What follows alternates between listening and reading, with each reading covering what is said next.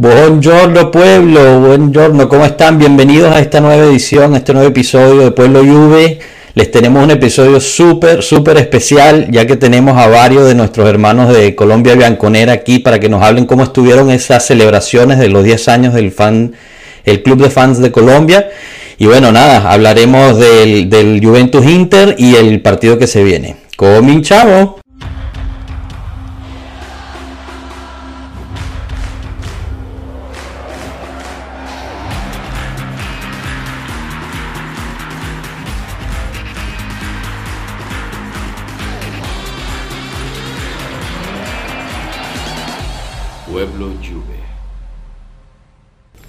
Bueno, bueno, bienvenidos a todos. Aquí estamos. Empezamos por los saludos a los invitados. Esteban, Javo, ¿cómo están? Bienvenidos a Pueblo Juve. Hey, ¿qué más muchachos? ¿Cómo van? Todo bien, todo bien. Bienvenido, Javo. ¿Tú también? ¿Qué tal? ¿Qué tal, amigos? Saludos acá desde Bogotá, Colombia. Buenísimo, buenísimo. Esteban, tú me dijiste que estás en Medellín, ¿verdad? Sí, Medellín. Ok, aquí vamos a cubrir toda la geografía colombiana, así que de lo mejor. Marco, Enzo, ¿qué tal? ¿Cómo están ustedes? Bien, Chao, pueblo, ¿qué tal? ¿Cómo van? Ya se recuperaron de, de los trancazos de las aulas, ¿no? Ya están bien. Sí, sí, sí, sí. Ningún trancazo. Buenísimo. esos 57 que nos han visto no, no, nos han puesto tanta presión. Por si no lo saben, hay un nuevo segmento en el canal de YouTube llamado La Jaula, entre el, en el cual este Marco y Enzo pues debaten algunos, algunos puntos, se los recomendamos. Claro, siempre después de haber visto este, este directo.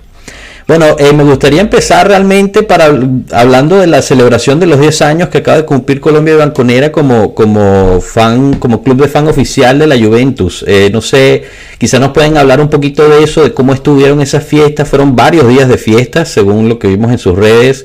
Creo que uno en cada ciudad, si, si mal no recuerdo. No, no sé, entre Esteban y Javo, quién quiera, quién quiera empezar. Eh, que nos cuenten un poquito cómo va eso. Vimos también que, Cuadrado les, les mandó un, mensaje, ¿no? Muy especial, eso estuvo espectacular. No, fue una sorpresa tremenda porque, por lo menos en la reunión de Bogotá, donde vimos el video, eh, Miguel era el único que sabía pues de, la sorpresa porque él ah, recibió el video. Entonces, pues, no sé, armamos un video como con saludos de todos, saludos de hermanos de otros países para, para el club de fans acá de Colombia, todas las ciudades. Y el momento que apareció Cuadrado fue como que todos quedamos como, ¿te parece a Juan? y cuando, cuando mandó el saludo todos quedamos, hubo muchos ojos aguados en la reunión. Entonces fue bien emotivo, fue bien emotivo el, el saludo del panita. Y bueno, pues respecto a las celebraciones, sí, la verdad hemos hecho una celebración casi que por cada ciudad, digamos, donde tenemos más personas. Eh, de hecho, el año pasado, en noviembre, fue la celebración en Medellín, donde el parcero Esteban eh, pues estuvo ahí al frente de todo. Entonces, no sé, Esteban, si quieres ahí hablar un poco de, lo que fue la celebración allá. Sí, eh, muchachos, vean. Con Miguel y con varios integrantes quedamos de que ya, bueno, este año ya eran los, los 10 años del, del fan club, íbamos por ciudad a organizar como un evento principal. a nosotros nos tocó el noviembre, hicimos un asado, compartimos un asadito entre todos, eh, vino gente de Bogotá, vino gente de Barranquilla, eh, la gente de acá ese día se animó bastante y ese día eh, pudimos asistir en, buena cantidad, todos los muchachos muy contentos, como reactivando otra vez el grupo porque la pandemia nos golpeó mucho, la gente se desanimó mucho, cuando llegó la pandemia ya las reuniones asistíamos cuatro, cinco, seis personas, ahora ya la gente pues ha ido animándose más y ha ido subiendo. Entonces ese día también ayudó a, incentivar a todos los muchachos para que volvieran. Eh, bueno, lastimosamente pues los, resultados del equipo ahora fractura también mucho la cosa, ¿cierto? Porque la gente, vos sabes que ahorita estás por Champions, eh, le gusta decir a ver los partidos, por ejemplo ahora con Inter, entonces la gente también se anima por esos lados. Claro lastimosamente, pues ahora con el, con el resultado, yo sé que de ahora en adelante quizás los, los muchachos mermarán, no sé, un poco la, la, asistencia, pero la idea es mantenernos firmes ahí.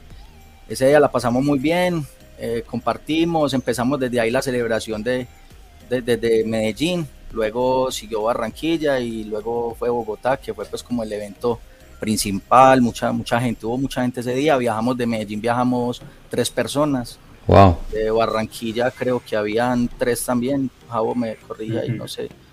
Habíamos varios, varios ahí. Hay varios. Esteban, necesitas más, más fanáticos como, como Marco, que no les importa la Champions, que no, no les importa el Inter, que con tal Solo hay un Torino, le gana al Torino y ya hace la temporada. Sí, sí, seguro. De hecho, a Marco, a Marco se, lo hemos dicho, se lo he dicho bastante, que el sueño de todo esta, de este país como tal es, es ver a, a ese equipo levantar esa orejona, que Marco nos dice que no, que, que bueno.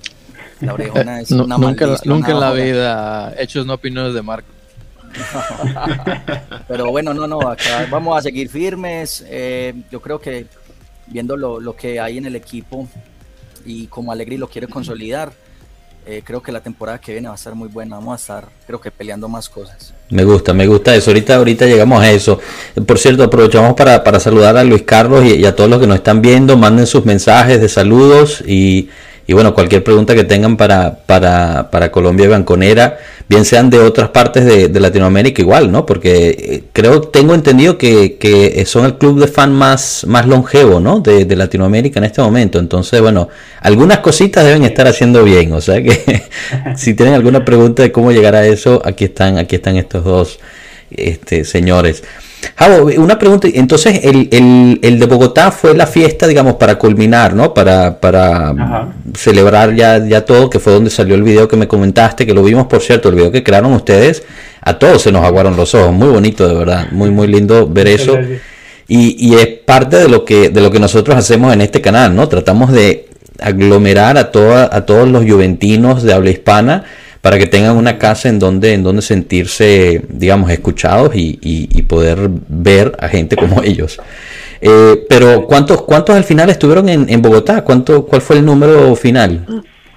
En Bogotá, no sé, por ahí unos 80, Esteban, o más, no, sé, había mucha gente, había mucha gente. En la, en la foto que de pronto compartimos, donde estaba casi toda la gente, pues precisamente no, no estábamos, no estaban todos. De hecho, Miguel y yo no salimos en la foto y por la magia, por la magia del Photoshop ya aparecemos en la foto. Pero no, o sea, fue impresionante porque el sitio, en serio que es un sitio pues grande y estaba lleno, estaba repleto. En un momento uno entraba, pues Bogotá, como saben, generalmente es fría, pero tú entrabas al sitio y parecía que estuvieras en otra ciudad, en tierra caliente. Entonces fue muy, muy emocionante y sí, digamos que las eh, los videos, digamos, el video que se, que se montó para esta celebración pues fue a cargo de, de Migue, que Migue pues siempre ha estado como al frente de, todo el tema de comunicación, del contacto directo con la Juve. Entonces es algo que ya hemos hecho desde antes, en, en pandemia también, cuando empezó todo este, todo este tema y que en Italia sobre todo pues una época muy fuerte. Grabamos un video pues cantando como el, himno de la Juve con digamos, con todos los integrantes de, pues, de las diferentes ciudades de, de, acá de Colombia. Y lo compartimos a manera, pues, uno estando tan lejos y encerrado en casa, pues era como un mensaje de apoyo para, en ese momento, para, para generar Italia, no solo, pues, digamos, los juventinos, sino en general Italia, eh, como un mensaje de apoyo, porque, pues, como te digo, uno acá encerrado en la casa, como que sin poder hacer nada, sin poder salir, ni siquiera acá con los amigos del, del club, pues era, era, era bastante fuerte claro. Sí, han sido como las, las actividades que se han hecho eh, para el aniversario, como el, el, primero en Latinoamérica, y pues es un orgullo eh, serlo, pero también es un orgullo ver que más países se van uniendo como a, esta, a estos clubes oficiales, digamos ya Venezuela, eh, en Chile, en Panamá, en Centroamérica también hay varios países, Brasil también está, y pues que finalmente hemos logrado tener una conexión con pues con todos estos clubes es algo, algo bien bonito y obviamente pues el país, el grupo de personas que quiera eh, de pronto saber cómo se puede volver un club oficial, pues estamos a la orden, cualquier dato que les podamos dar, bienvenido sea. Excelente, excelente, sí, no, espectacular. Y bueno, aquí ya nos empezaron a saludar de, varias partes. Un saludo a Muñe Yuve desde Panamá, Mario desde Ecuador también se está conectando, o sea que eh, digamos, en cierta forma son referencia, ¿no? Y, también hemos, tenido a varios de otros clubes eh, de Latinoamérica aquí y nos han mencionado, ¿no? Que, veían que Colombia tenía el club de fans y por qué su país no. O sea que, que felicidades y, muy, muy chévere eso de verdad. Pero bueno, podemos pasar a, la parte de, digamos, de, de, la derrota de la semana pasada, si se animen a hablar de eso, a menos que, no sé, Marco, ¿quieres, quieres añadir algo? Eh, acerca del... Porque yo sé que tu, tu conexión con, con, el Club Colombia es fuerte, ¿no? Tú... Bastante. Claro, bastante, claro, sí, mi conexión es fuerte. De hecho, bueno, con Javo no nos conocimos, pero con, este, con Esteban nos conocimos desde hace muchos años. Siempre cuando estoy en Colombia trato de ir a ver el partido con ellos y cuando me ven ya Saben que hay que hablar mucho. Entonces, siempre son unas tardes largas cuando yo me presento allá. exacto, exacto, Esteban. Buenísimo, buenísimo. Bueno, ojalá, ojalá pronto todos podamos ir a celebrar con ustedes, la verdad. Eh, sería, sería espectacular poder hacerlo. por acá bienvenidos muchachos. Con todo el gusto, lo recibimos el día que quiera. Marco eh, constantemente le estoy preguntando cuándo viene, lo estamos Se va a hacer, se va a hacer, porque mi mejor amigo es, de Cali, de ahí ah. directito para allá. Buenísimo, ya está, ya estamos. Un día hacemos un, directo desde, desde Colombia con ah, todos ustedes en vivo, estaría espectacular eso. Sería tremendo. Bienvenidos. Bueno, Cano, ¿qué tal? Bienvenido. Eh, estamos justo empezando a hablar de Juventus Inter, justo, justo lo que te gustaría hablar a ti. Siguiente tema. Bueno, quiero, quiero escuchar de, de, todos, quiero escuchar de todos. Un poquito lo, tomamos con, con, Enzo y Marco, pero quiero, quiero escuchar de los demás también, de cómo vieron el partido de, del fin de semana pasado. Eh, si quieren, para, para, ir calentando, les doy la mía y, ahí me avisan. Eh, yo creo que la Juventus jugó un partido espectacular eh, y, y, este año cuando jugamos un partido espectacular terminamos perdiendo, o sea que no sé, no sé qué quiera decir eso. Eh, dominamos el partido, eh, fuimos súper peligrosos, creamos muchísimas este, ocasiones y bueno, como es de costumbre este año, no entró la pelota, no quiso entrar la pelota, no supimos eh, ser efectivos bajo puerta. Y bueno, un episodio, un episodio nos, nos, nos fastidia el, partido, le da, le da este penalti que después se vuelve a repetir por cualquier otra cosa. yo sigo reiterando que, que ese partido terminó siendo un robo, eh, quizás no por el penalti, pero un par de rojas tenía que haber salido por ahí, un penalti que no nos dieron con sacaría también.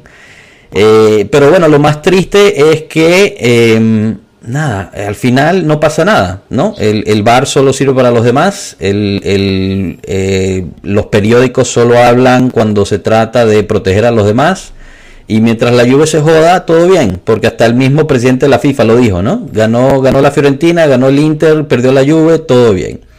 Enzo aquí tocando el violín, pero es, la verdad, es la verdad y alguien lo tiene que decir. Eh, bueno, no sé, ¿quién se anima? ¿Quién se anima? Esteban, Jao, quizás ustedes, ¿cómo lo vivieron? ¿Están de acuerdo conmigo? ¿Están de acuerdo con Enzo, que estoy exagerando? qué me cuentan? Eh, bueno, no, te decía que es un poco triste eh, que cuando finalmente la Juve logra jugar un partido decente en el que crea oportunidades, eh, pues pasa este tipo de cosas que tú mencionas, los penales, las jugadas que de pronto pueden ser a favor para la Juve, gracias a, o pues con la revisión del VAR, como que no pasa nada. Entonces nuevamente nos pasa esto y justo contra este equipo como que pues da, da como un poquito más de piedra, duele, duele un poco más, obviamente creo que todos somos conscientes que este año la liga está, pues desde antes de este partido estaba bastante lejos, pero la Juve viene haciendo una remontada, si bien no mm. jugando un fútbol así muy vistoso, pero creo que pues mm, el, equipo poco a poco va, cogiendo forma. Entonces, bueno, pues sí, una lástima. Eh, de pronto yo, yo me acordé mucho de este partido, lo relacioné mucho con el del Villarreal, el de vuelta, porque por lo menos el primer tiempo de la Juve en ese partido fue de meter los goles. Y yo dije, bueno, el segundo tiempo ya hay que acabarlos. Y pues nada, volvieron los, los, demonios de las Champions pasadas, de que un, e, un, equipo eh, pequeño, pues con todo el respeto a los equipos, pero pues son más pequeños de la Juve, pues nos sacan de una manera pues que uno no puede creer. Entonces, sí, digamos que triste perder eh, de esa manera contra contra ese equipo, pero pues nada, como dice nuestro equipo y nuestro lema, fino a la fina y acá seguimos. Eso es, eso es. Aprovechamos para saludar a la Pasiones de Montero. Esperemos estés practicando tu español con nosotros. Gracias por estar. Y aquí tienes fans, Javo, Javonucci, te dicen. Esta, esta no nos la habíamos dicho, ¿eh? Ese, es Miguel Ángel, ya estuvo con nosotros. Él es Miguel, sí. Eh, Miguel me tiene como 7000 stickers en WhatsApp, apodos a todos. Eh, sí, pues Bonucci fue, nació de algún momento que yo critiqué a, a Bonucci por el hecho de haberse ido y luego haber vuelto. Lo, critiqué y siento que cuando volvió no volvió con el nivel que pues que le conocíamos de antes. ¿Recuperó su juventinidad o la perdió? Dime, dime, perdón.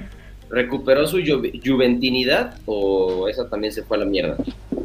No, la recuperó. Yo, yo creo que la recuperó, le, le, costó porque pues la forma en la que se fue creo que pues no sé, no sé si haya habido otro jugador en la historia que haya que se haya ido de esa manera y haya vuelto a la Juve. Y la eh, celebración, ¿no? Eh, la celebración, el gol, bueno, obviamente todo en ese momento dolió mucho, pero creo que a pocos ha, ha vuelto como a, hacer ese, como ese bastión en la defensa y en el equipo en general. De hecho, pues Actualmente se ve que él así esté lesionado, a él lo convocan, porque él en el camerino es una persona súper importante.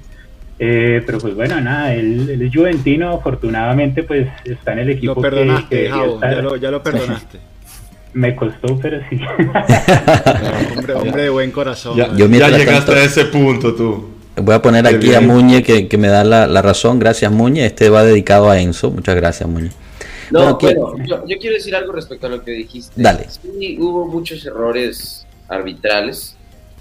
Sí, en el momento de pasión, obviamente quieres pensar que es un complot completo contra la Juventus. Pero no, creo que específicamente hablando del VAR, lo hablo porque aquí en México también el VAR es una deficiencia espantosa, lo veo en otras ligas, lo veo en otros partidos, lo veo en Champions. Yo simplemente creo que el VAR la misma UEFA y la misma FIFA no lo terminan de entender, aprovechar y saber usar. Em, Eso todo está muy bien, Marco, pero que entonces no me salga el jefe de árbitros diciendo que no hubo error. ¿Quién dice? Tiene razón, Joshua, si no hubo no, No, pero nadie niega los errores. y yo tampoco nego. El mismo, pero ¿cómo que no hubo error? Error, hubieron, eso. Fue penal. pero vamos uno por uno, ¿no? fue penal. es un penal tecnológico, sí porque son, cosas que se cobran nada más en la era tecnológica, que pero el pie lo pisa. Entonces es penal. Yo quiero saber por qué en el de la izquierda sí se va al bar en Serie B y es roja y en el de la derecha no. Pero eso, eso podrían decir lo mismo los de Serie B. Eso no tiene nada que ver. Eso, es la regla está. juicio. No, no, no, no. No tiene nada que ver. Claro que tiene que ver. Eso es un error de bar. Señor, escúcheme, vamos a analizar uno por uno los errores del partido Juve Inter. Yo no vi esa foto, o sea, ni siquiera sé qué partido es ese, a nadie le importa. Vamos a ver el partido Juve Inter. los episodios son dos: el penal, que fue penal, y la invasión de. Uy, justo se fue en mute al momento perfecto. ¿eh? La invasión, la invasión de área, que fue invasión de área de, ¿Cuál, es, ¿Cuál es la otra ocasión? No, bueno, yo creo que el error fue el penal de Zacarías, porque no me vengan a contar que no, que no hay imágenes. o sea, me lo dicen, pero no, no es así, porque no, no, vimos ni... Es la única dudosa, la, de Zacarías, que no hay una imagen que clamorosamente se vea que es dentro. Aquí te la pongo, aquí te la pongo. Aquí te la pongo, en La línea por no? No se, no se fió suficiente. Ese ni, siquiera lo fue a ver. ni siquiera lo fue a ver. Eso es el error, en mi opinión. pero porque no hay nada que ver. porque pero por favor. es algo como que no hay nada que ver. Una vez que tú pitas la falta, es falta. Si hay una duda, si hay una duda en dónde está hecha la falta, la vas a ver. No, te lo dice el bar. No, Marco, te lo dice el bar porque es algo. Que te lo diga el bar y le han dicho errado. No puede ser que no hayan visto que estuviera ahí porque se vio en directo que él estaba pisando la línea y la línea es área de rigor. Es, es, una jugada de bar que no tiene que ir a ver el árbitro. Pero, pero la, jugada de bar es lo mismo del, del, del penalti pitado a ellos. O sea, el problema fue la incoherencia de cómo se manejó el partido. Porque es un partido donde el árbitro no arbitró Esperó siempre, siempre, siempre que llegase el VAR a decirle algo.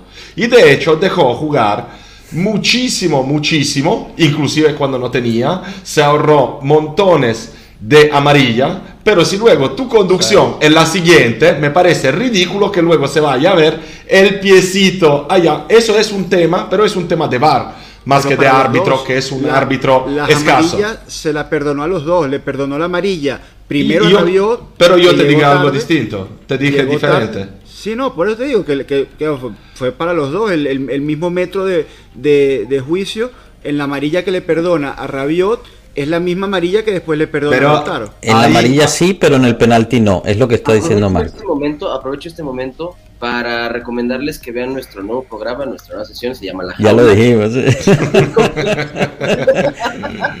sí.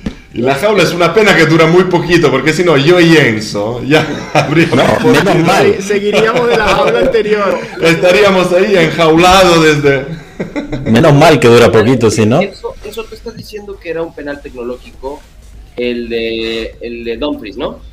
Correcto. Este, es un penal tecnológico. Explícame por qué no es un penal tecnológico, entonces, el de Zacarías. Excelente Porque pregunta. según el VAR, según el criterio del VAR, es una jugada dudosa, la revisó el VAR y para ellos no hubo una imagen que fuera muy clara de que la, la, la falta era dentro o fuera. Eso es todo. O sea, pero entonces, Claro. es, lo que yo quiero, para, y ya cierro con esto para no quedarnos pegados en el tema. Lo que quiero eh, resumir es que Joshua hizo toda una historia para después hablar de un solo episodio dudoso. O sea, después de todo lo que nos han robado, y sobre No. todo en Champions, todos los robos que hemos sufrido, va a hacer toda esa historia por un, campeona- un campeonato ya perdido por nuestra culpa y por un solo episodio dudoso. Vamos Bueno, a yo, yo aquí Pero creo que eso no tengo, tiene nada que ver, yo creo que aquí sea. tengo derecho de responder. En ningún momento dije que perdimos el campeonato a culpa de este partido. Tampoco dije que perdimos el partido por los episodios. El partido lo perdimos porque no, No. concretamos. Al principio lo dije. No, no concretamos No, las, lo lo, perdimos que por hicimos. los episodios, sí. O sea, hicieron un remate y fue el penal. Bueno, se claro. lo hicieron repetir, claro. A es lo que voy es, o sea, la. Juventus no metió gol, ¿no? Yo lo que estoy diciendo es que fueron claros errores arbitrales.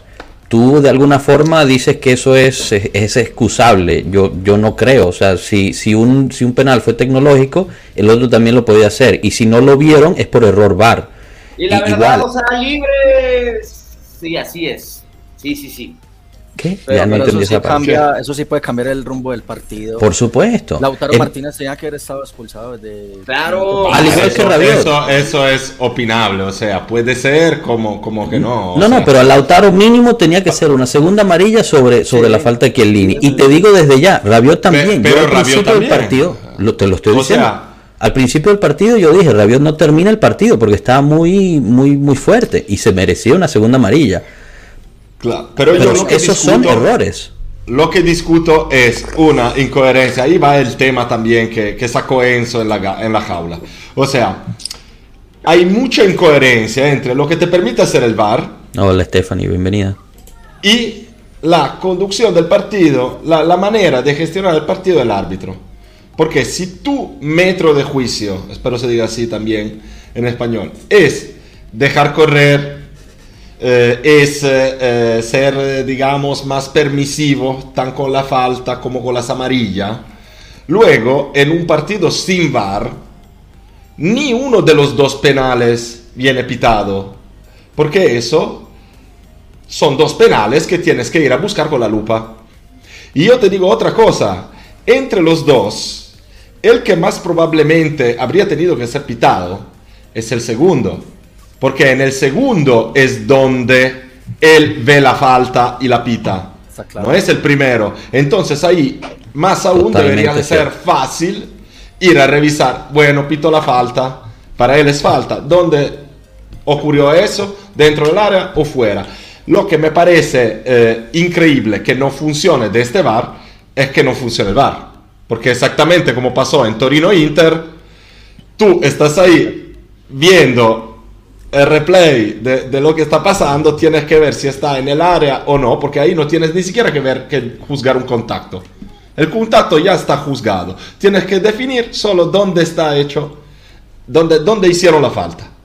Y eso es evidente inclusive en las imágenes que, que vi yo en directo. Entonces, esto es lo que yo discuto.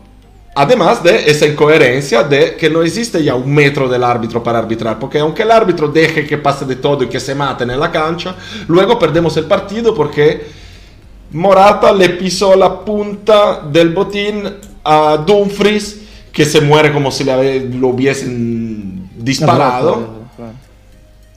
Y ahí está la incoherencia, entonces seguramente hay que, hay que ver bien por qué pasan estas cosas. Yo, como te digo, no pienso en la mala fe, pero eso no lo pienso de base en los árbitros, porque si no, no vería ni siquiera un partido de fútbol. Claro. O sea, es la razón por la cual nunca me apasioné a wrestling, por ejemplo. No, no vería un partido de fútbol. Y lo que he visto yo siempre es que al final, como decía Enzo también, la jaula en un campeonato puede pasar porque el árbitro falla, hoy falla a favor, otra vez falla en contra, pero al final siempre gana el, el mejor. Claro, sí, eso es verdad. Eh, ah, la otra parte que me molesta... Sí, sí, dale, Esteban, ¿quieres, ¿quieres añadir algo? Sí, no, eh, ya independiente pues como del tema arbitral y eso, si hay algo, hay algo muy curioso, es que toda la temporada hemos querido, pues por lo menos yo como hincha de Juventus, yo quiero que el equipo cambie la forma de jugar quiero que juguemos mejor, que sea un juego más vistoso, que eh, creamos más ocasiones de gol. Y curiosamente, en los dos partidos que mejor hemos jugado, los dos los hemos perdido. Entonces acá ya vendrán a decir, vea, ¿para qué vamos a jugar bien si vea, vea jugando bien o no sale? Jugando Te añado otros dos, Sassuolo y Atalanta. Y escucharon a Allegri hoy, ¿no? Hablando de lo que, de lo que comenta Esteban. Esa fue la, la rueda de prensa de hoy de Allegri. Fueron 15 preguntas y él hizo las 15 respuestas igual. Sí, le preguntaban cualquier cosa y él respondía siempre lo mismo. Que ya basta, no le importa jugar bien, tenemos que, que, le da igual que lo feliciten, que no lo feliciten, que lo que tenemos es que ganar, tenemos que meterla como sea ganar. Por lo que dice Esteban. Porque entonces, pues nos pasamos toda la temporada quejándonos de algo y cuando lo cambiamos, pues nos va peor. Pero bueno, no, yo pienso que, o sea, deberíamos de seguir en ese camino. Eh, obvio nos salió mal los dos primeros, listo, nos salió mal. Pero yo pienso que si seguimos jugando así, creando las ocasiones de goles así, sometiendo al rival, van a ser más las oportunidades que vamos a tener de ganar que de perder. Hay que pulirlo nada más, ahí va, hay que pulirlo. y, en defensa... Llegan y Ese juego Alegrí nunca lo ha hecho, entonces me imagino que es algo nuevo para él. Entonces apenas estamos puliendo, pero yo digo, quizás eh, sobre el proceso que él quiere llevar del equipo y ahora con las contrataciones que hay, las que quiere, yo pienso que la otra temporada va a ser muy buena. Ya esta creo que acabó, la verdad. lo que, que tiene que hacer es decidir cómo va a querer jugar. esa, esa no se acabó para nada, espérate. Vamos a tocar la liga de que toca Esteban, las contrataciones posibles, que se me hace un tema bien interesante, porque habla mucho del esquema de juego que Alegri quiere empezar a usar. Se habla de un Raspadori, se habla fuerte del Raspadori y aparte se habla fuerte de Jorginho.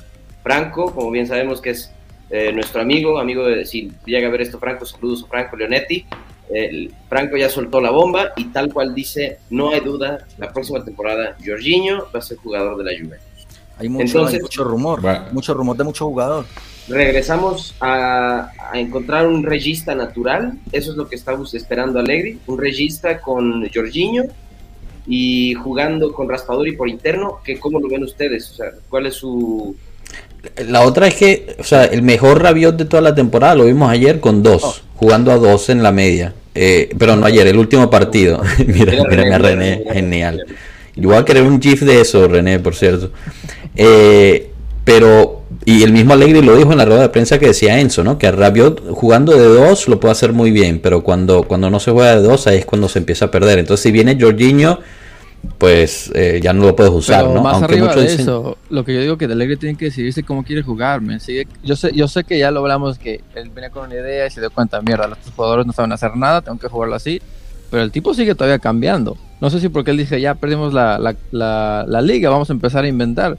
Pero ya tiene que tener un planteamiento lo que quiere hacer, porque van a llegar jugadores y están comprando jugadores y si al, al último minuto dices, no, sabes que voy a ir con dos en medio, ¿para qué mierda compras a ciertos jugadores? bueno, eso es, estamos en, abril, el 8 de abril, o sea, señores, no podemos estar ahí razonando con raspador y cómo jugaremos en la próxima temporada.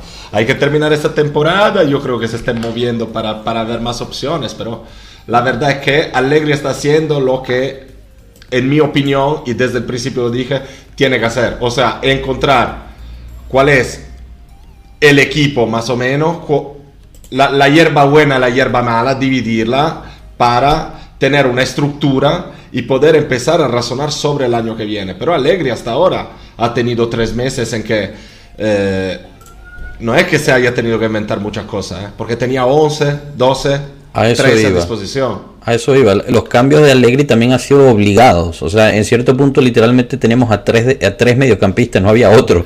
Y tenía que jugar con esos tres, no había opción. Y, bueno, ahorita con, la lesión de, de, Locatelli, pues de nuevo a lo mismo. Pero bueno. Tampoco, tampoco estuvo Dybala, que es el único que te permite jugar ese 4-2-3-1, ¿no? el único que puede hacer esa media función de enganche segunda punta que nunca lo tuvimos toda la temporada.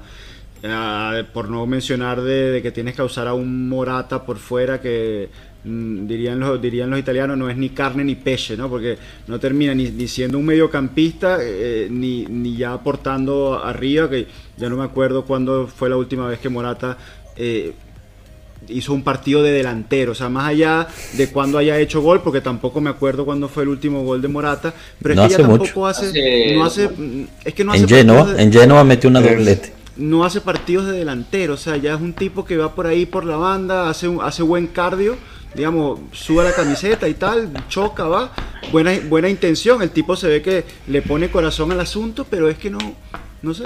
Ya, ya Enzo, está en el medio de su cruzada y pronto llegará a Jerusalén. Bueno, Enzo, para, para responderte lo de, lo de Morata, vas a estar feliz de saber que no juega este fin de semana porque, porque está descalificado por amarilla. o sea, no, es que esté feliz porque, digamos, el que va a jugar es Bernardeschi, que tampoco es que, o sea, no es que, es que, el problema es, lo de lo que, lo que hablaba Marco, ¿no? Que es la plantilla que hay, y es separar la, la, la hierba buena de la hierba mala. Entonces es que no hay muchas opciones, la verdad. Bueno, pero luego Bernardioski nos, nos sorprende con unas em, unos centros increíbles con los tres dedos exteriores y bueno, nos calla el hocico, ¿no? Yo fuera por Bernardeschi no juega ni un minuto de acá al final de la temporada. Pero bueno, para los que no le caen bien, ya volviste, Ya, ahí, me escuchan. Es un nombre innovo. Sí. Ya te escuchamos. Esteban Jabo, métanse, ¿eh? Cuando es. Porque sí, sí, no, como... no, esperen a que le demos palabra. Aquí, si no, si no, eso nunca se calla, entonces tienen que entrar fuerte. Porque... vale, vale. No, yo les decía que Alegri, o sea, más allá del juego que él tiene, que lo conocemos desde hace varias temporadas, desde que estuvo la primera vez, ha tenido bastantes como contratiempos. Yo no me acuerdo desde, o sea, toda la temporada si Alegri ha tenido el equipo completo Ahorita, o sea, a disposición toda la plantilla no la ha tenido. Ahorita que llegó nunca, eh, se impulsó más la llegada de él porque Chiesa se nos lesionó.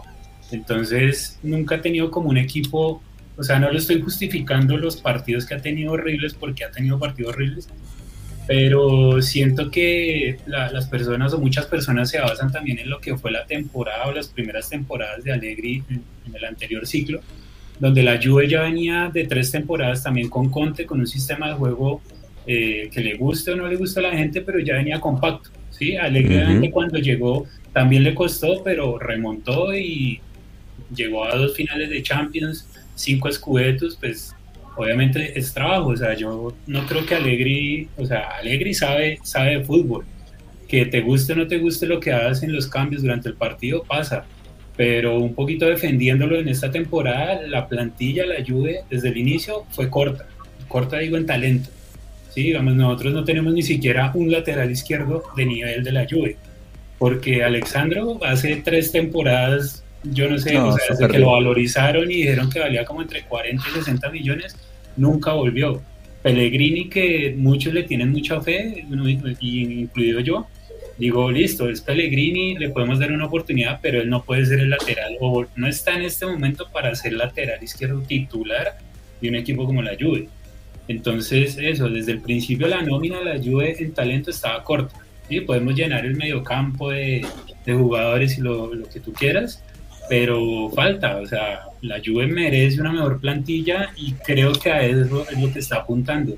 ¿Qué pasaba antes? Pues teníamos el tema de Cristiano eh, teniendo a Cristiano ahí. Tapaba, tapaba muchos huecos.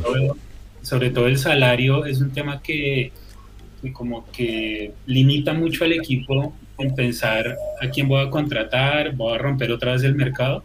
Es muy, era muy difícil. Ya ahorita, bueno, nos liberamos del salario, que es lo que finalmente pega en la economía de un equipo, no tanto el fichaje, sino el salario, que es lo que tú le pagas mes a mes, año a año al jugador y se está, se está viendo. Llegó Vlaovic, eh, ya se están hablando de otros jugadores que uno dice, bueno, estos jugadores ya son de nombre, ya tienen partidos de Champions, tienen títulos, eh, merecen, ¿sí? Porque de pronto cuando dijeron, bueno, llega Arthur, bueno, Arthur es una promesa, pero en el Barcelona, ¿qué hizo? ¿Sí?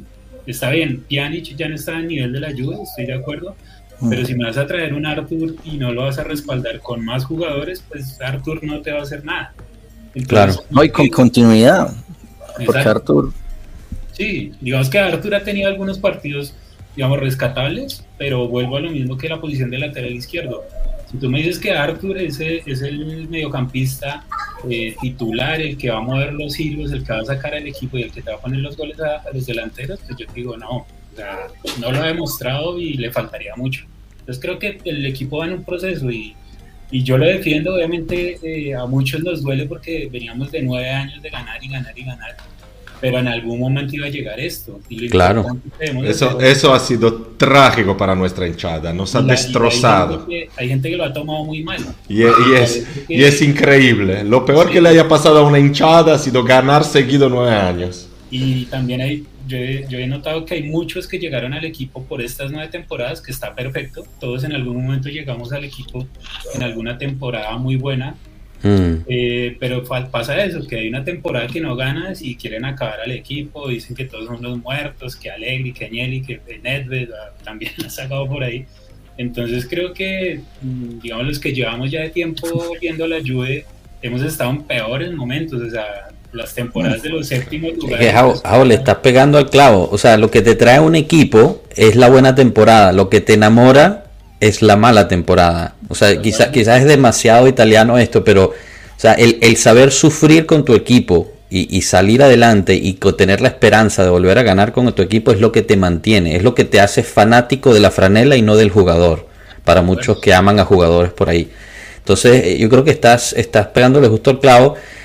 Y lo que dices es cierto. Desde un principio aquí estábamos hablando que el, equipo lo construyeron era como un rompecabezas que le faltaban piezas, ¿no? Y, por lo mismo de, las cuestiones financieras, que ahorita que dice, bueno, ya se fue Ronaldo, tenemos un poquito de más hueco, es cierto, pero con estas nuevas, este, nuevas leyes FIFA, pues también está un poquito difícil porque tu, equipo solo puede tener...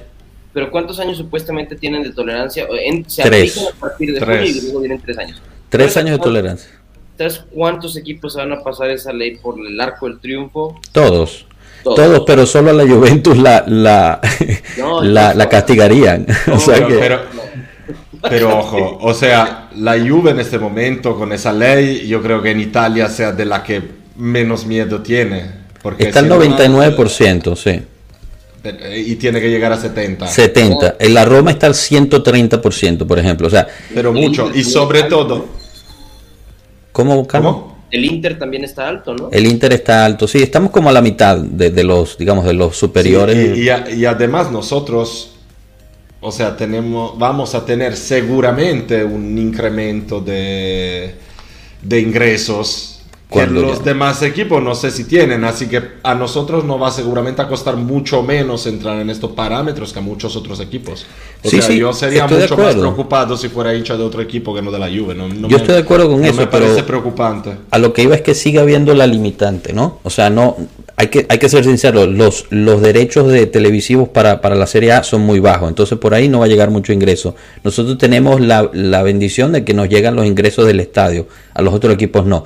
Comparado con otros equipos en Italia, nos va a ir mejor. Comparado con otros equipos en Europa, tenemos menos palancas de donde jalar. Entonces, cuando estamos hablando de que vamos a traer a Milinkovic Savic, a no sé quién, a Lodi, etcétera, etcétera, etcétera, sí, es cierto que estamos limpiando un poco los salarios, etcétera.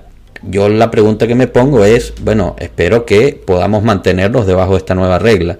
Porque sí, es cierto, el Manchester City, el PSG, se van a, ni le van a pagar eh, esa regla. Y, sin embargo, no, esa, esa regla si funciona, Manchester City y PSG deberían tener incluso menos recursos que la Juve, porque eh, los ingresos de PSG y Manchester City son casi del todo drogados por esa, esos patrocinios estadales de los jeques y Claro, pero ellos se, ellos se van a salir con la suya como lo hicieron con el con el Financial Fair Play, como, como lo hizo el presidente del PSG, que fue a...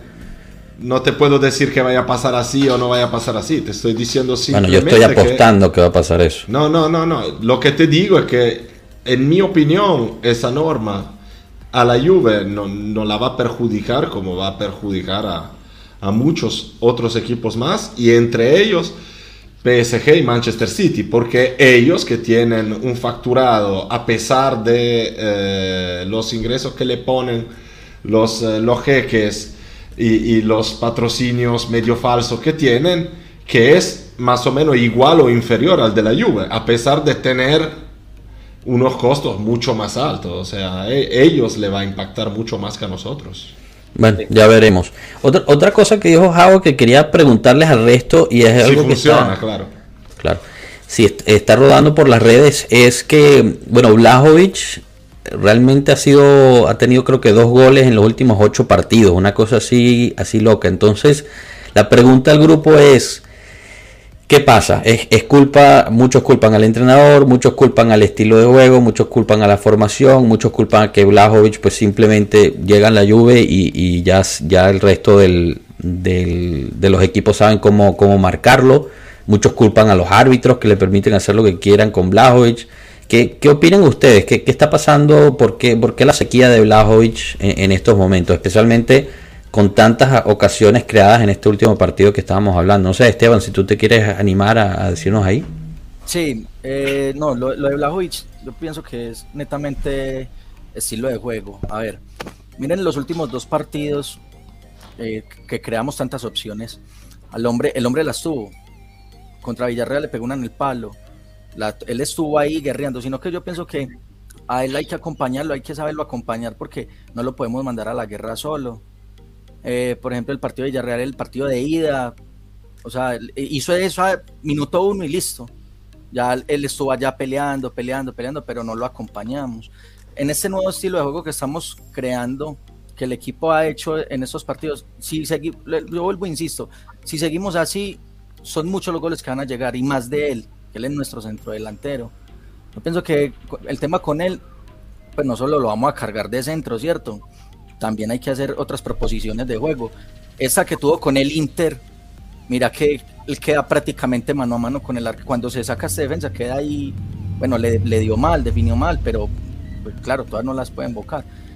Pero yo pienso que más que todo es eso. Si seguimos así en esta, en esta situación de, estar sometiendo a los rivales, seguro le van a volver a llegar los goles. Porque él es dulce con eso. Totalmente de acuerdo contigo, Muñe, y también contigo, Esteban. Totalmente de acuerdo.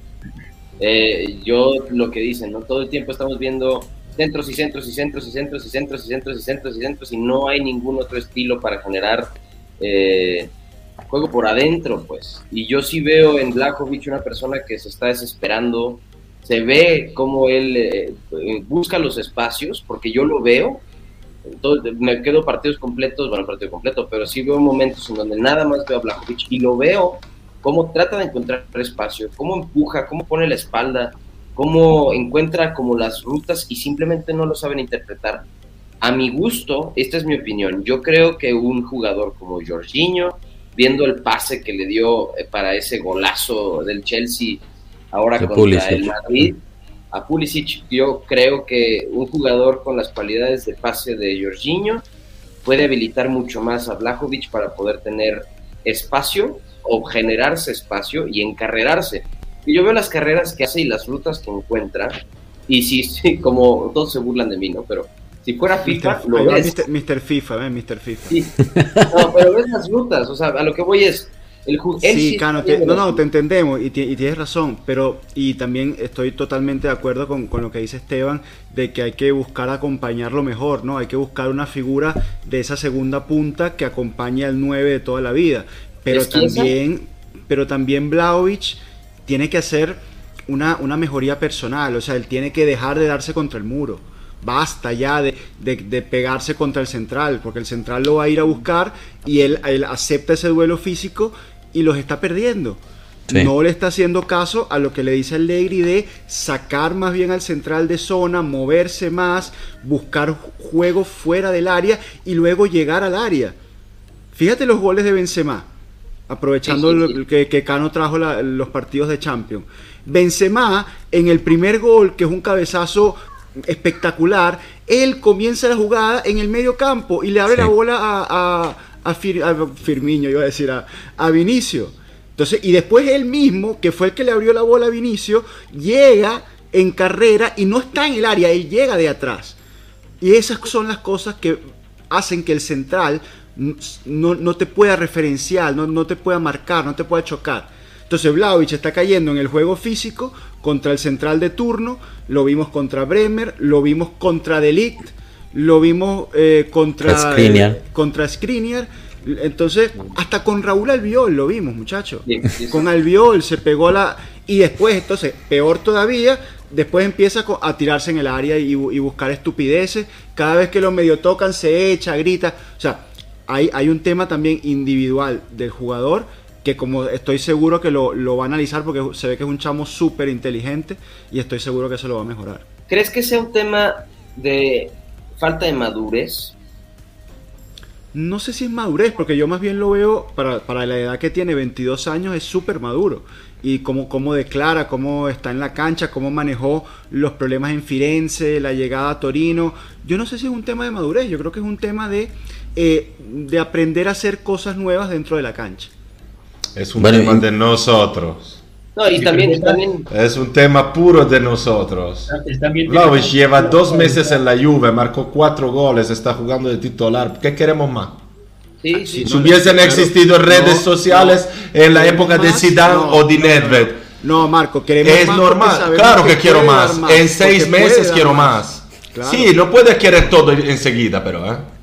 Eh, Yo creo que también tiene que meterse en la cabeza que es que, es que, es que nosotros queremos rápido, rápido, todo, ya, ya, ya. Queremos jugadores de 17 años que hagan los fenómenos. Y si no marcas 50 goles en cuatro partidos, eres una mierda porque los buenos juegan en otro lado. Marco está aprendido, ¿eh? Ah, ah, tienes que ahorrar algo para la jaula, Marco, tranquilo, tranquilo. Es que no tengo tiempo en la jaula para, para, para enojarme. Entonces, me tengo que enojar aquí. Pero es verdad, imagínate redes sociales cuando llegó no, sácamelo ya, ya está. Ya, ya, ya, ¿Se acuerdan de cuando llegó Nedved a la Juve? ¿O de cuando llegó Zidane a la Juve? Ya no lo renovamos, ya está. Sobrevalorado también, sobrevalorado. Bueno, bueno, calma un poquito. Javo quería añadir algo. Eh, nada, pues yo creo que lo he dicho, obviamente pues es tremendo jugador, pero también es muy joven.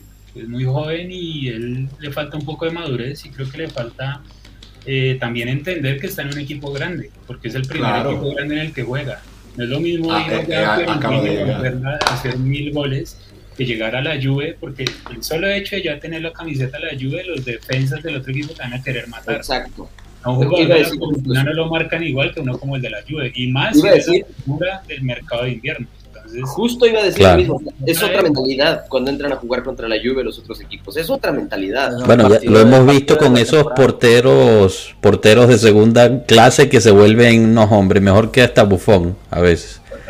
Unos paradones que en su vida, más nunca en su vida. Pues, juega contra Levante, juega contra no sé quién y no para nada, le entran todas, juega contra nosotros y que no entra nada. Sí, sí. Bueno, y el Bayern Múnich también, ¿no? Sorprendente ese resultado también. Bueno, sí, y, bueno, no sé, si Dusan, si nos estás viendo, te recomendamos ver videos de, de, de Benzema, por favor, eh, que creo que puedes aprender mucho de ahí. Por cierto, Benzema, muchachito de 34 años, ¿Cuánto, ¿Cuánto que tiene Benzema? ¿Qué partido? ¿Qué, ¿Qué, Champions League se está haciendo ese señor? Yo les digo y les dije, Benzema a mi gusto ahorita es el mejor 9 del mundo. Sí, sí. Punto. Es impresionante. Hoy sí. Juega, juega de 9, juega de, de 10, de 11, de 7, de 8. Es impresionante ese jugador. Y pensar que en algún momento estuvimos cerca de traerlo. ¿Cuándo? bueno, decían los rumores. ¿Qué va? Dos años, decían. Pero si es el ahijado de Florentino desde hace 15 años. Hasta prefirió vender a Ronaldo que vender a Benzema, Florentino. O sea, cuando estuvo cerca de quién? Supuestamente hubo un rompimiento, hubo un, bueno, no es, no es Pueblo Madrid, ¿verdad? Este, pero supuestamente hubo un rompimiento ahí en, la gerencia con, con, Benzema y la Juve estaba lista para hacer una oferta, pero no pasó. Este, Nada, seguimos entonces. Eh, del lado del mercado yo creo que es muy muy muy temprano para estar hablando, eh, pero pero bueno, hay muchos rumores como como hemos dicho, parece que la Juve se volvió el PSG, a todos lo va a comprar, pero muchos muchos. No, pero por ejemplo, yo lo que veo de los rumores ahorita es que están un poco aterrizados. Hay unos aterrizados, hay otros que están locos, ¿no? Por ahí salió un rumor Mbappé que sí dijo, no, no, por favor, ¿quién no, no, eh, lo de Salah también por ahí escuché que Salah. Salah también es una locura, Liverpool nunca lo va a dejar ir. No, de hecho ahorita van a hacer una renovación. Renovación, si lo van a renovar. Claro, por supuesto. Ah, el PSG le ofreció 230 millones a Mbappé. Por ahí he visto mucho Di María. Salió algo ¿Cuánto? Di María. 230 millones a Mbappé. Y eso, eso solo, o sea, después hay unos bonos, que, ya se me olvidó la cifra, pero, o sea, lo de Mbappé es una locura.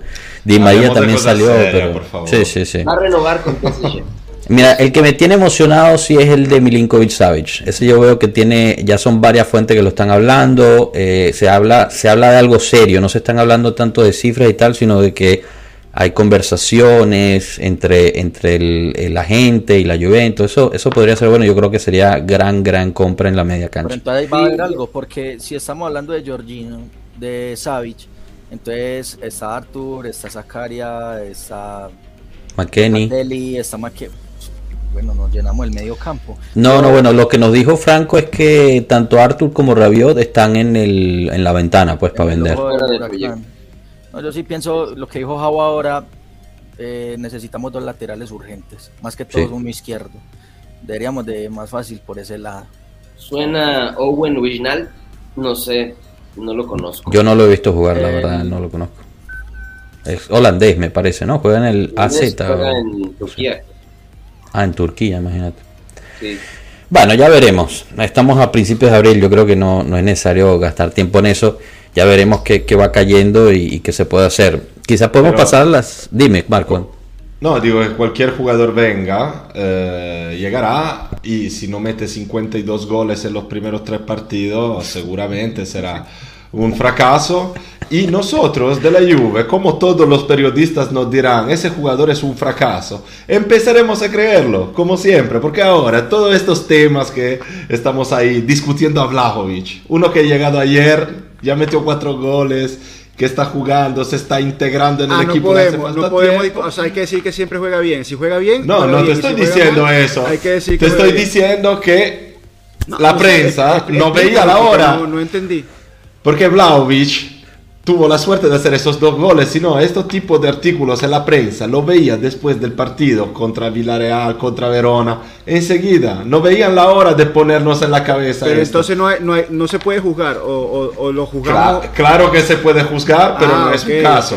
Pero no es un caso. Si estamos acá hablando, bueno, eh, no me convenció, pero, me gusta. Bueno, pero ya va, que el patrón no hizo una pregunta, el patrón no hizo una pregunta, hay que responder. no, pero yo no estoy discutiendo la pregunta del patrón, estoy discutiendo. Pero qué patrón, por Dios. ¿Qué está pasando aquí? En la prensa, muchos están discutiendo Vlaovic como si fuera. ¿Qué le pasó? el fracaso de la, media gol de Vlaovic. Ahora hay que mirar también qué es lo que le está pidiendo Allegri. O sea, yo lo que pienso es que Vlaovic no debería de caer en el juego de ir a, matarse con los centrales, lo que decía ahorita. Lo, que, digo yo simplemente que Vlaovic se debería de juzgar después de por lo menos seis meses, ocho meses en la Juve jugando siempre. Porque ahora estar tratando de dar juicio sobre un jugador que acaba de llegar y jugó ocho partidos con la Juve. Bueno, Marco, pero estamos, explicando lo que le está sucediendo, lo que está haciendo bien y lo que está haciendo mal. No estamos matando a nadie acá. No. No, pero el tema, el tema salió por eso, porque ya se habla mucho de Vlaovic, de que Vlaovic ya no está a la altura, de que la Juve se ha comido 80 millones. Yo creo que más bien la prensa. Porque eso es lo que se quiere contar. Claro, pero la prensa lo saca más bien como para matar a Allegri, de decir que somos tan malos y Allegri juega tan mal al fútbol que no alimentamos bien al pobre Vlaovic. Yo creo que la prensa. Sí, bueno, al final, al final mata a Allegri, mata a la Juve. es eso, o sea, son los objetivos de darle a la Juve. Porque si tú le das a la Juve, vendes. O sea, es todo un discurso de eh, llegar a unos objetivos y la Juve es un medio, es ser anti-juventino. En Italia es un negocio. Y como también la prensa mundial se refiere a la prensa italiana, eso ya se está convirtiendo también en un sistema que que le va bien a todos. Y no es algo que me invento, eh. salió preso hace un año el eh, presidente de la Asociación de los eh, Jueces Italianos por corrupción, salió preso y cuando le dijeron, ¿por qué ustedes estaban tan en contra de la Juve en esa época? Porque Palamara en la época de Calciopoli era uno de los que más estaba en contra, dijo, te lo tengo que explicar, porque si yo me pongo a investigar a la Juve, mañana estoy en todos los periódicos. Así es como funciona.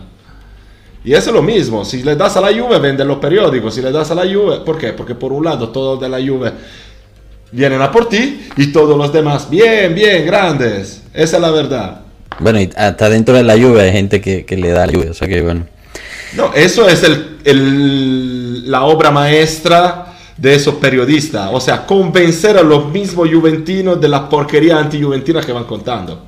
Esa es la obra maestra, porque nosotros, como te decía, somos una hinchada destrozada, dividida, cada uno, y, creo que la mayoría de los juventinos, la, mayor, la grande mayoría en ese momento está en contra de la Juve. Se ha perdido este sentido de soy hincha de la Juve porque sí, porque esa es mi camiseta, la apoyo, luego se puede discutir o lo que sea, no, ahora hay gente totalmente en contra de la Juve y que le desea a la Juve que pierda para demostrar que lo que él dijo es verdad, entonces eso no son hinchas de la Juve, son hinchas de sí mismo y van hinchando y, alentando las situaciones que ellos para darse un tono, para darse un poco de, yo qué sé, caracterización a sí mismo, lo que dijo Javo, ¿no? Creo que es porque mm, con la llegada de Ronaldo llegan muchos nuevos fans y al mismo tiempo con el hecho de estar acostumbrados a a la victoria después de nueve años, pues obviamente te malacostumbras a ganar. Seguramente. Te malacostumbras a ganar, entonces, ¿qué pasa? Como ustedes cuando recién los conocí hablaban de los resultistas, ¿no? Este, y, hay mucha gente que es resultista totalmente y que todo este análisis a profundidad de lo que está faltando, lo que está pasando, lo que se está haciendo, eh, carece de, de, interés porque nada más quieren ver victorias. Entonces, Em, a mi gusto, yo siempre lo dije, ¿no? Siempre lo pensé. Ok, van seis escudetos, siete escudetos, ocho escudetos, nueve escudetos al hilo. Dios de mi vida, ¿qué va a pasar cuando no ganemos? Mm. La caída va a ser dura y la caída, digo, fue dura y sigue siendo dura. Entonces, ahora, a mi punto de vista, temporada fallida, no. Temporada fallida hubiera sido si de plano no estamos en los en lugares champions. Yo veo que estamos ahorita afianzados ya en un cuarto lugar, que era el objetivo del que se habló desde el principio de la temporada. Pero es todavía el objetivo. Y sí, es todavía el objetivo. Pero a lo que voy es, el objetivo, hasta cierto punto se está cumpliendo. Entonces yo sí, no, nunca creí en la posibilidad del Scudetto, lo digo abiertamente. O sea, esa carrera por el Scudetto estaba muy complicada. Era porque los astros se alinearon para ponernos delante de una situación la cual está fuera de nuestras manos. ¿no? O sea, controlar los resultados del Milan, del Inter y, de, y del Napoli, eh, está fuera de nuestras manos. Entonces realmente estamos dependiendo de la suerte. Lo que sí no es haber llegado al cuarto y tener ahorita por lo menos creo que tres o cuatro puntos de, distancia entre... Son cinco. Cinco, cinco, entre la Roma y nosotros. Tenemos un mini colchoncito. cinco y, medio, como se suele decir. eso por los encuentros directos para entendiendo las carencias, entendiendo la, el cambio de, entrenador, el cambio de estilo de juego, la, la, cantidad de lesiones, em, el, adaptarse a nuevos jugadores que llegan, jugadores que, valen, que, que están encontrando su forma, háblese de un Rabiot. Eh, a mí se me hace que estamos haciendo algo que, se, que bueno, que, que es para decir, bueno, está bien, ¿sabes? O sea, a mí me gustan los trofeos, los amo, pero realmente, como dicen con a mi hermano René, que todo el tiempo es, no, pero Pirlo nos trajo dos trofeos. Sí, cabrón, tenías a Ronaldo. O sea, tenías un cabrón que te dio 32, 31 goles en una temporada. 33 goles en una temporada. O sea, fenómenos como Ronaldo nacen una vez cada 90 años. ¿No? Entonces, no, no puedes estar esperando lo mismo de un sistema de juego que apenas está generando identidad otra vez de un Allegri que también está, y lo vimos, como dijo Esteban, como dice Javo, que también está buscando regenerar un poco su juego y ahorita ya dijo, ok, ya lo intenté, ya no me importa. Yo voy por los resultados y se acabó. No, no solo eso, yo no creo que es que no le importe, yo creo que corremos el riesgo de que se creyó mucho en el Scudetto. Yo creo que por eso el mismo Allegri siempre decía, no, el Scudetto no va a llegar, no llegamos ahí, no llegamos, porque él sabía que si se creía mucho en la primera derrota se le derrumbaba el equipo. Y yo creo que está un poco temeroso de ir a Cagliari y hacer una, una figura de merda, como dicen en Italia. O sea, eh, que, se, que realmente moralmente y mentalmente se le haya derrumbado el equipo. Y cinco puntos no son nada contra la Roma que lleva no sé cuántos partidos ganados en fila. Entonces, por ejemplo, Esteban decía, bueno, este campeonato ya terminó. A mí no me queda claro, yo, yo no estoy tan cómodo en decir que vamos a llegar en los primeros cuatro, te lo digo. Quiero ver el juego de mañana y, y, ver cómo se va a presentar la Juve, qué tipo de mentalidad va a tener, porque faltan muchos partidos todavía, faltan siete, ocho partidos me parece. Hay muchísimos puntos que nos podrían sacar del cuarto lugar. Sí, los juegos en, en la en digamos en la en la carta parecen parecen fáciles, pero sabes, eso no ha sido ninguna No, y al mismo tiempo, digo, dentro de todo esto tampoco se ha terminado porque así como el Milan perdió puntos este fin de semana, pues puede seguir pasando porque sabemos que Napoli y Milan siempre pierden mucha gasolina a final de temporada. Entonces vamos a ver qué pasa. Digo, no estoy hablando de un escudeto, simplemente creo que hay factores que no podemos controlar, que el equipo no puede controlar, que a lo mejor nos pueden ser favorables o no. ¿Sabes? Exacto. ahorita, ahorita el destino nos pertenece a nosotros. O sea, nosotros podemos decidir si vamos a llegar de cuartos o no. Y irónicamente es lo que más me, tiene nervioso, porque no sé cómo estamos mentalmente. yo, yo, sinceramente creo que Allegri dijo lo que tiene que decir, pero no podemos, sabemos todos que la Juve en cualquier cancha vaya a jugar es difícil. Sí. Pero Cagliari es el equipo que eh, perdió 5-1 en Udine con un entrenador ridículo. Y si tú tienes un poco de mentalidad, a Cagliari vas y ganas. Está claro que yo creo que Allegri lo que quiere evitar es justo lo contrario. Es justo que piensen como Esteban que, bueno, ya se acabó, Scudetto no se puede ganar cuarto somos cuarto. No, todavía hay que, hay que trabajárselo. Pero por otro lado, tampoco estemos tan pendientes de ciertas palabras de Allegri. Yo no creo que Allegri tenga miedo, le tenga miedo al Cagliari. ¿Cómo hizo entender? Porque ahora seguramente querrán la revancha en los cinco goles. No. Pero él habla más a sus mismos jugadores para que Claro. Mira que todavía estamos ahí corriendo y, hasta estos partidos pueden ser difíciles. Pero Cagliari, Venecia, Bologna, ahí hay que meter. No, hay un fixture. Yo pienso que si hay un fixture para asegurar el cuarto puesto como mínimo. Claro. estoy acá viendo los partidos que tenemos y.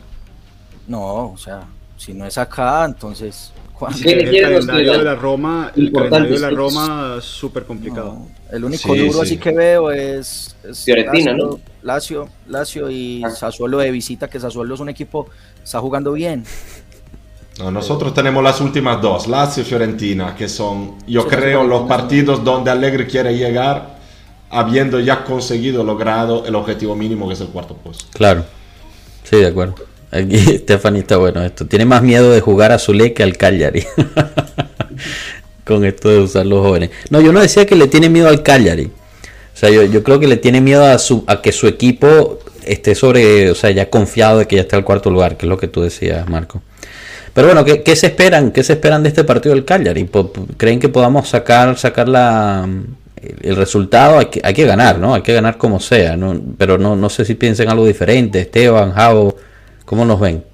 A mí me gustaría más que, o sea, yo entiendo la situación, ¿cierto? Y necesitamos ir a Champions, sí o sí. Y sé que lo vamos a lograr, pues no, no, veo por qué no. Pero yo pienso que con el fixture que tenemos y los, o sea, contra los equipos que nos va a tocar jugar ahora, ya ahora, o sea, como lo hablamos, el Scudetto no, no, es difícil llegar hasta allá, ya casi que imposible. Yo pienso que podemos hacer este mismo, este juego que estamos haciendo, yo pienso que lo podemos implementar en estos partidos. Eh, esta es una oportunidad muy buena para que Alegri realmente consolide el equipo en estos siete partidos que vienen. Claro que los últimos dos va a ser más guerreados que jugados, Lazio, Fiorentina, y, y, más donde dependamos de un resultado que necesitamos algunos tres puntos para poder asegurar, ahí, va a estar más guerreada la cosa. Pero yo pienso que a estos equipos si les jugamos bien, no los comemos, pues vulgarmente. ¿Cierto? Entonces yo pienso que Alegre sí debería aprovechar esa oportunidad y eso sí, que ponga los pelados, pues ya es justo. ¿Cuándo se nos viene la Copa Italia? El 20, el miércoles 20. Ah, bueno, esa es otra que hay que ir por ella.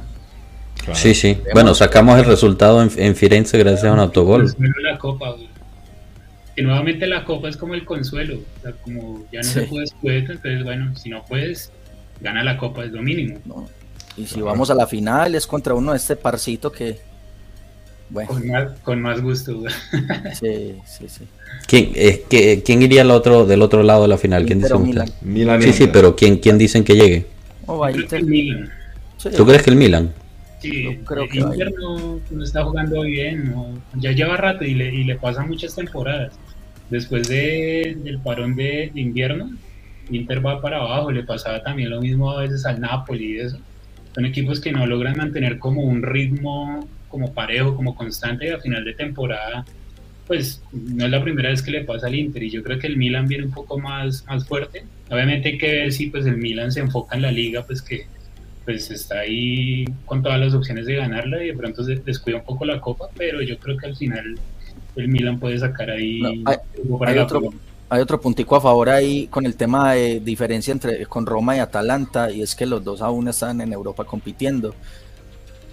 Por ejemplo, Roma ayer perdió en Noruega, entonces le toca ahora poner la cabeza en otro lado, pues también hay que mirar qué es lo que quieren esos equipos. Que tanto pero yo no sé la, la UEFA Conference League a Roma, ¿cierto? A Roma le importa muchísimo porque esa gente no ha ganado nada, en una vida, no tiene ni una copa que enseñar en su sede. Entonces, a ellos fíjate que le importa mucho. Tú dices, Marco, yo no estoy tan seguro. Yo creo que sí. Yo creo que sí, entre llegar de cuartos y ganar la Conference League. No llegan cuartos Saben que no llegan. Ellos saben que no llegan cuartos y van a por todo por esa copa. Conociendo a Mourinho, con tal de decir al final de temporada que la Juventus, ponte que no pierde, que no gane la Copa Italia, que tiene cero títulos y él ganó uno, pues ya con eso salvo la temporada. Exactamente. Eh, no sí, sé, sí, yo creo que la Roma en este momento le vaya más a la Conference que, que al campeonato. No, eh, la tiene peluda con Leipzig. Sí. Atalanta, Atalanta tiene peluda, pero a mí sigue haciéndome más miedo Atalanta que Roma y con Atalanta no tenemos los... Uh, no. Los, uh, ¿cómo se dice? Directo. Directo, ¿no?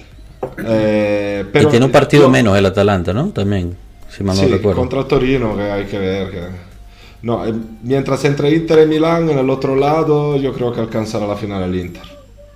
Y te digo por qué, sí, el Inter ahora tiene un calendario muy cómodo para llegar a final de la, de la temporada y creo que pueda gestionar mejor uh, sus jugadores. El Milan irá por todo, uh, lo tiene muy difícil, ese empate del otro día le complicó mucho el plan, pero mucho, mucho.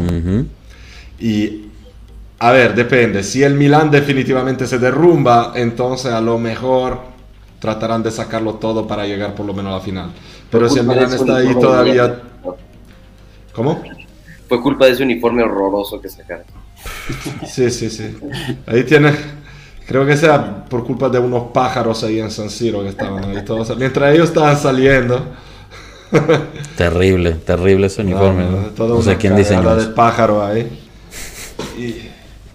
Muy bien. Bueno, bueno, ya veremos entonces. Este, nada, eh, hay que ver, hay que ver que cómo vamos partido por partido, hay que ver qué, podemos hacer este fin de semana y, en la semifinal contra la Fiorentina y, como dice Allegri, ¿no? Hay que, ir pensando un partido por cada partido. Lo bueno es que ahorita, lamentablemente, pues no hay partidos entre semanas, entonces el equipo puede trabajar más tiempo juntos, que era lo que siempre se quejaban, recuperar, exacto.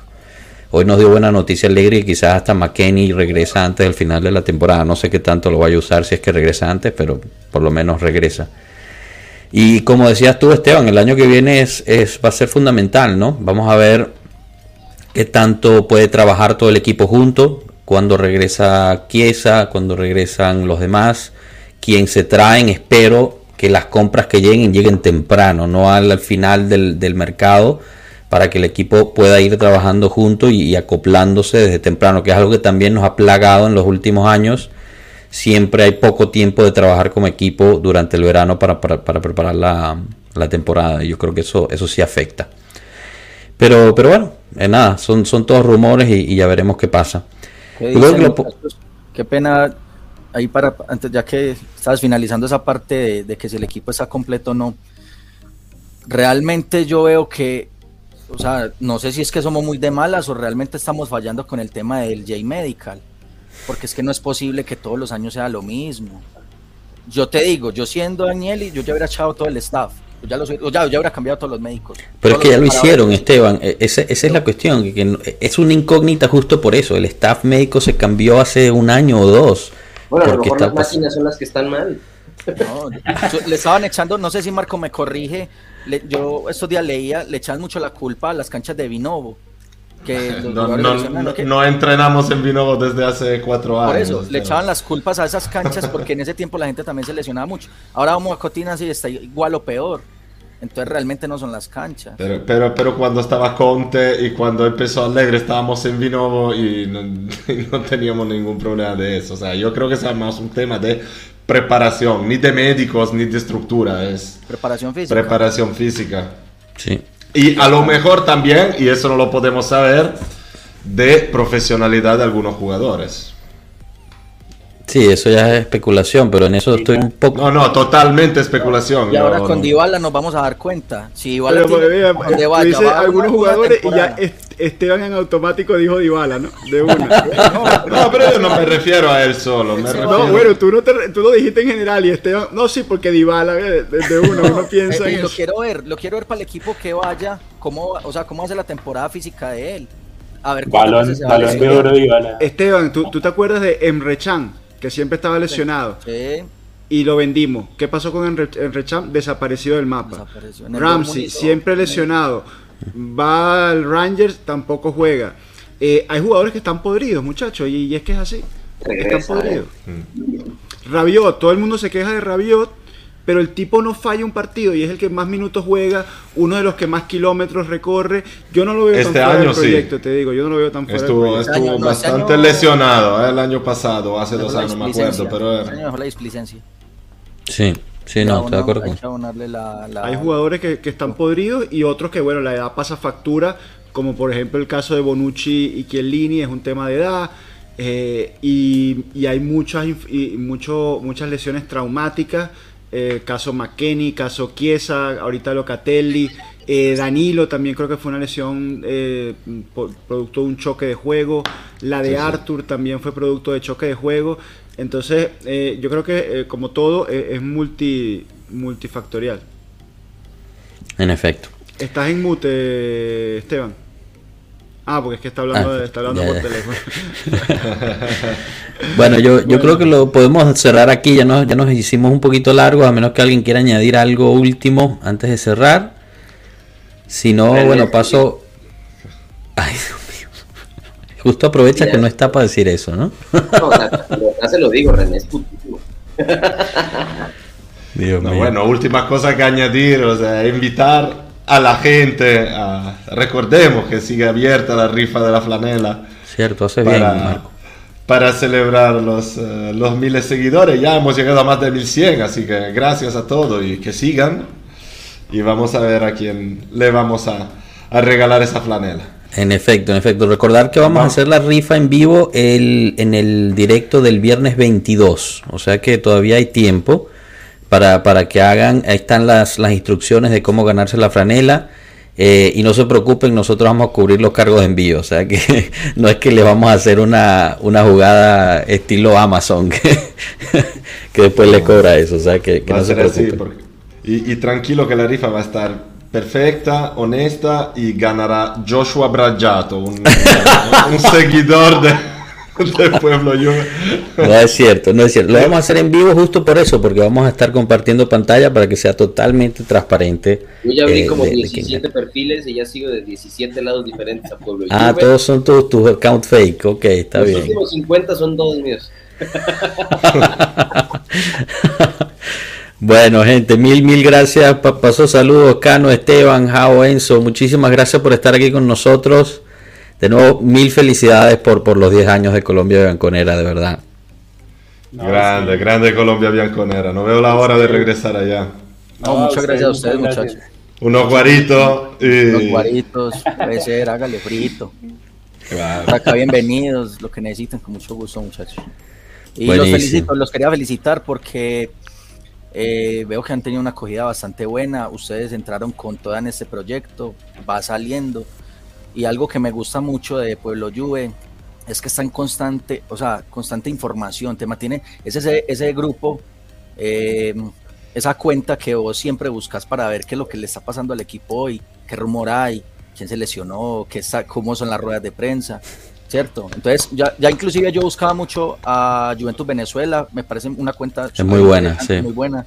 Eh, por ahí habían otras dos o tres, pero ya ni quiera, ya la primera que me aparece es pues lo Juve. Entonces ya sé que había, vamos a poner a buscar más, ya el hombre allá. Grande patrón, grande patrón. gracias al Capi, grande Capi. me, van, a hacer sonrojar. Esteban, mil gracias por tus palabras, de verdad. Ha sido, ha sido un honor poder, poder estar así. Y, Saluda al Capi. Saluda al Capi, Esteban. Ay, estos tontos de verdad. Yo creo que lo podemos cerrar aquí. Hasta luego, pueblo. Gracias, Esteban. Gracias. Hasta luego.